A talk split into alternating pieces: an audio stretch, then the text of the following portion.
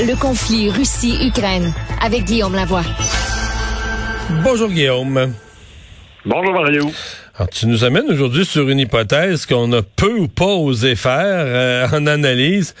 C'est euh, qu'est-ce que ça donnerait si jamais la Russie devait gagner cette guerre? Oui, et c'est pas quelque chose qui me fait plaisir, c'est pas quelque chose que je crois profondément comme possible, mais ce n'est pas impossible. Et là, ça va dépendre des décisions que collectivement euh, l'Occident va prendre, entre autres. Et juste pour prendre un peu la mesure de où est-ce qu'on est présentement. Là. Hier, on en parlait, la Russie est en train de s'incruster dans le Donbass, pas juste au niveau militaire, mais au niveau sociopolitique, en imposant sa monnaie, en donnant des passeports, en organisant des référendums. Et on parlait justement comment c'était difficile dans la ville de Severodonetsk où les, les Russes ont essentiellement contrôlé, euh, pardon, concentré l'ensemble de leurs forces. Et ce qu'ils font, ce qui est certainement de bonne guerre, c'est qu'ils envoient des, des missiles par-delà la tête des soldats ukrainiens pour couper les, les voies de, d'approvisionnement, couper les ponts.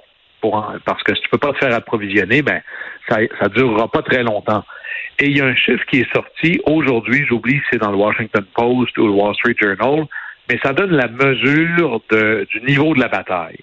Présentement, les Ukrainiens, pour toutes sortes de raisons, parce qu'ils ont les canons qu'ils ont, parce qu'ils ont les munitions qu'ils ont, ont la capacité et ils envoient, imaginez ça, 5 à 6 000 salves de, de canons, de, d'artillerie par jour. 5 à 6 000.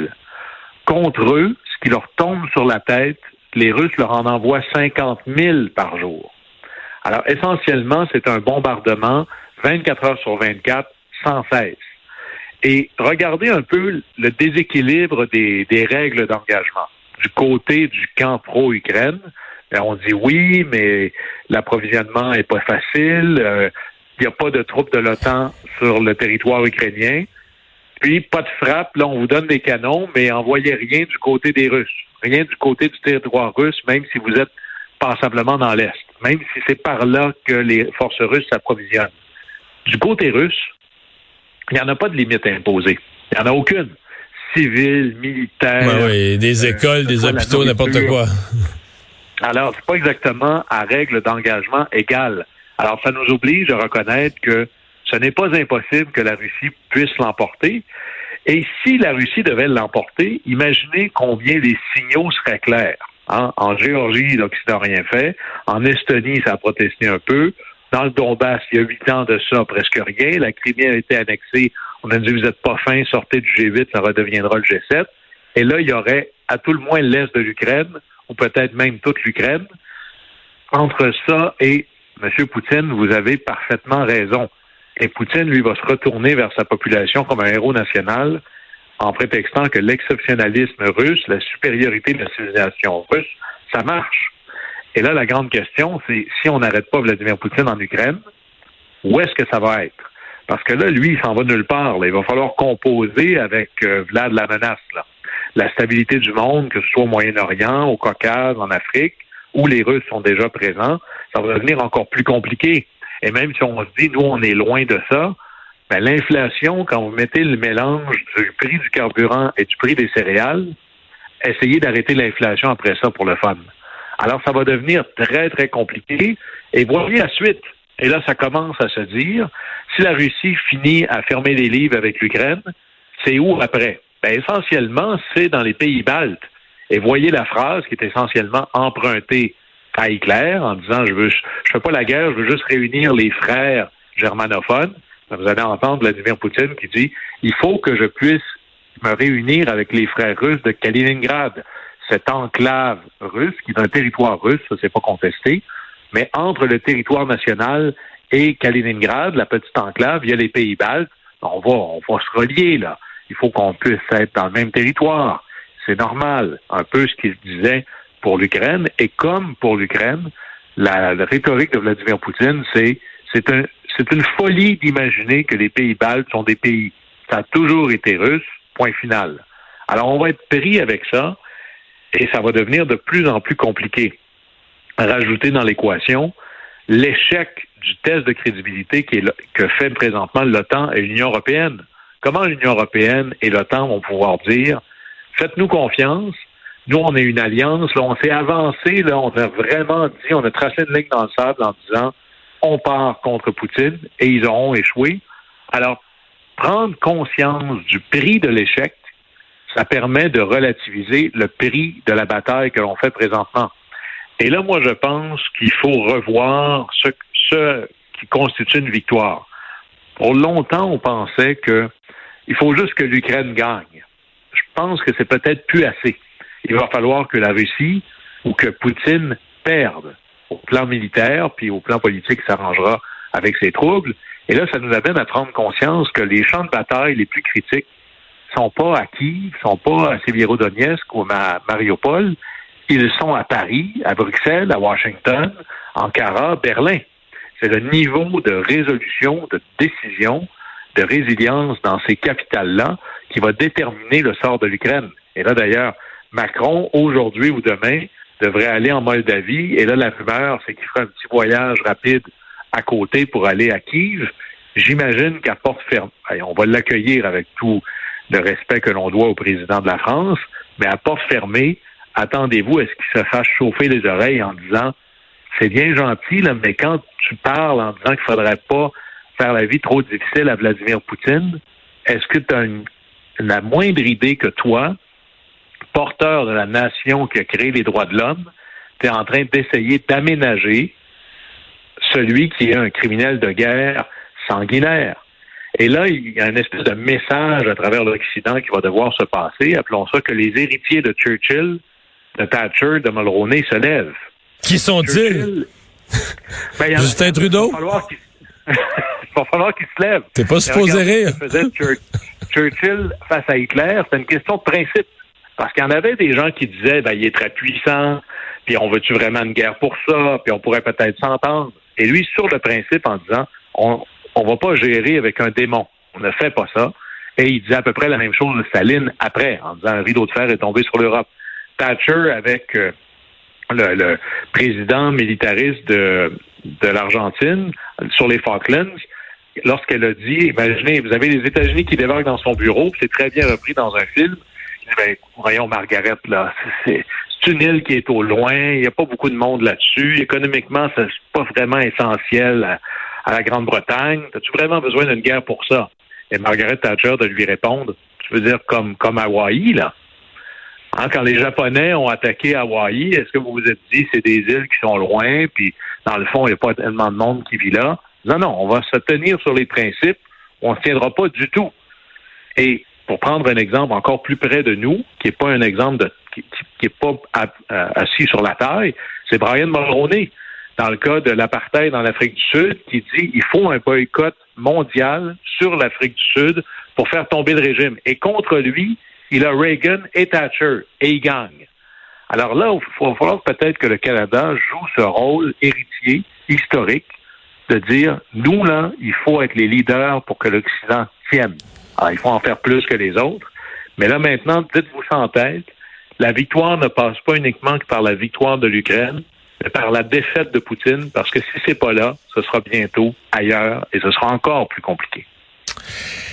Et à chaque mardi, tu nous fais le portrait euh, d'un pays qui est directement, indirectement impliqué dans cette euh, guerre. Et aujourd'hui, tu nous amènes euh, en Azerbaïdjan, dans le Caucase. On s'en va dans le Caucase, en Azerbaïdjan. C'est là où était le Grand Prix de Formule 1 en fin de semaine dernière, avant de s'en venir à Montréal euh, en fin de semaine. C'est où, à Bakou, hein? À Bakou, qui est la capitale.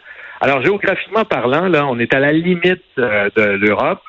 C'est au nord, vous avez la Géorgie, au sud, l'Iran. Et là, si vous voulez trouver ça facilement sur une carte, vous trouvez la Turquie, puis là, vous en allez vers l'est complètement. Faites un saut de puce par-dessus l'Arménie, puis vous arrivez là. Et euh, l'Azerbaïdjan est coincé sur le côté ouest de la mer Caspienne, une mer intérieure euh, bon, voyez le lac Saint-Jean, c'est presque 300 à 400 fois le lac Saint-Jean, grosso modo. Alors moi, comme un bon gars de la région, évidemment, c'est énorme. Mais politiquement, 10 millions de personnes, c'est surtout une ex-république soviétique à l'extrême sud. Et sa capitale, Bakou, sur le bord de la mer, j'en parlais. Et la raison pourquoi on parle de l'Azerbaïdjan, c'est que moi, je suis allé à Bakou et sur le bord de la mer, ça sent le pétrole. Vous le Ah, ouais? dans votre nez.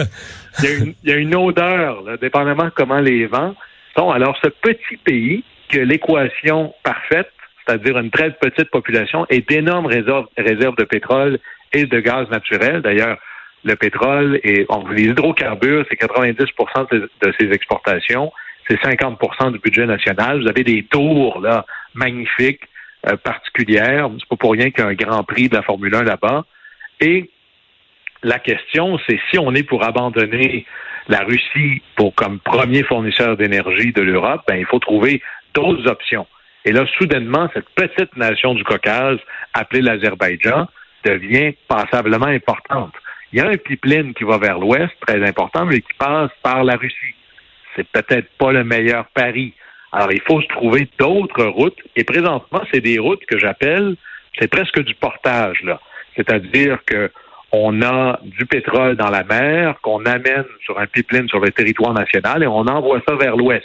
On l'envoie où? Ben, à travers la Géorgie, sur le bord de la mer Noire, où là, on l'embarque dans, dans, des pétroliers, puis là, on va se rendre comme ça tranquillement de la mer Noire à la Méditerranée, à éventuellement en Europe.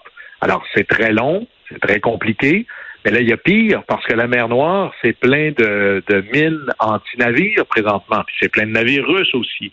Et là, euh, British Petroleum, qui opère un pipeline, dit, ben moi, là, je suis plus confortable d'envoyer des pétroliers dans la mer Noire.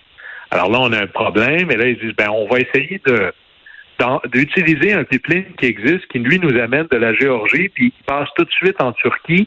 Et là, en Turquie, il arrive à la mer. Mais là, même histoire, il faut que je l'embarque sur un bateau. Il faut après ça que le bateau parte. Alors, en gros, je suis limité par le volume. Parce que tous ces mouvements et transbordements-là, il n'y a rien de plus économique que le pipeline. Parce qu'en bateau, c'est long, c'est coûteux, le volume est limité. Alors là, il est en train de se... Il y a une espèce... Vous savez, on a eu GNL Québec là, qui a duré à peu près cinq ans. Il y a un projet de gazoduc extraordinairement important en Europe qui est à peu près comme l'histoire des grands projets au Québec. Là, on pourrait presque mettre des générations là-dessus. Ça fait longtemps qu'on en parle. C'est d'avoir un gazoduc qui continuerait le gazoduc qui part de l'Azerbaïdjan, qui serait sur l'ensemble du territoire de la Turquie, et après ça, il irait en Bulgarie, en Roumanie, en Hongrie, en Autriche, pour arriver jusqu'en Europe, sans passer par la mer, sans utiliser le bateau. Et ça, c'est 4 Et sans passer en Russie. Et sans passer en Russie. Tout ça vise à contourner la Russie, évidemment. Alors, c'est 4000 kilomètres de gazoduc. C'est un projet qui a été essayé, tenté, négocié, et ça a toujours été un échec, essentiellement pour des raisons politiques. L'économie pourrait faire du... Euh, ça fait du sens économiquement de faire ça, mais politiquement, il y a toujours eu une opposition importante. Là, la guerre en Ukraine et l'opposition de la Russie et son, la dépendance ou la faiblesse stratégique de l'Europe face à la Russie va peut-être changer la donne. Mais vous imaginez combien un petit pays du Caucase qui est vraiment loin de l'Europe devient soudainement mon grand ami l'Azerbaïdjan. Et là, il ne faut pas se surprendre de voir les leaders européens. Quand vous les voyez voyager à Bakou, ben, c'est parce qu'on a besoin de cette énergie-là. Et il faut compléter ce fameux pipeline. Mais une fois que vous aurez réglé le cas de l'Azerbaïdjan, ben, vous réalisez à quel point la Turquie, celui qui est tantôt ami de l'Europe, tantôt ami de la Russie, on ne peut pas vraiment jouer euh, très dur avec la Turquie parce qu'à la fin, ce territoire-là est essentiel à la capacité d'amener de l'énergie de l'Est vers l'Europe. Alors, c'est assez fascinant de voir comment l'Azerbaïdjan va devenir maintenant un pays encore plus stratégique qu'il était pour l'Union européenne. Guillaume, merci. À demain. Au plaisir.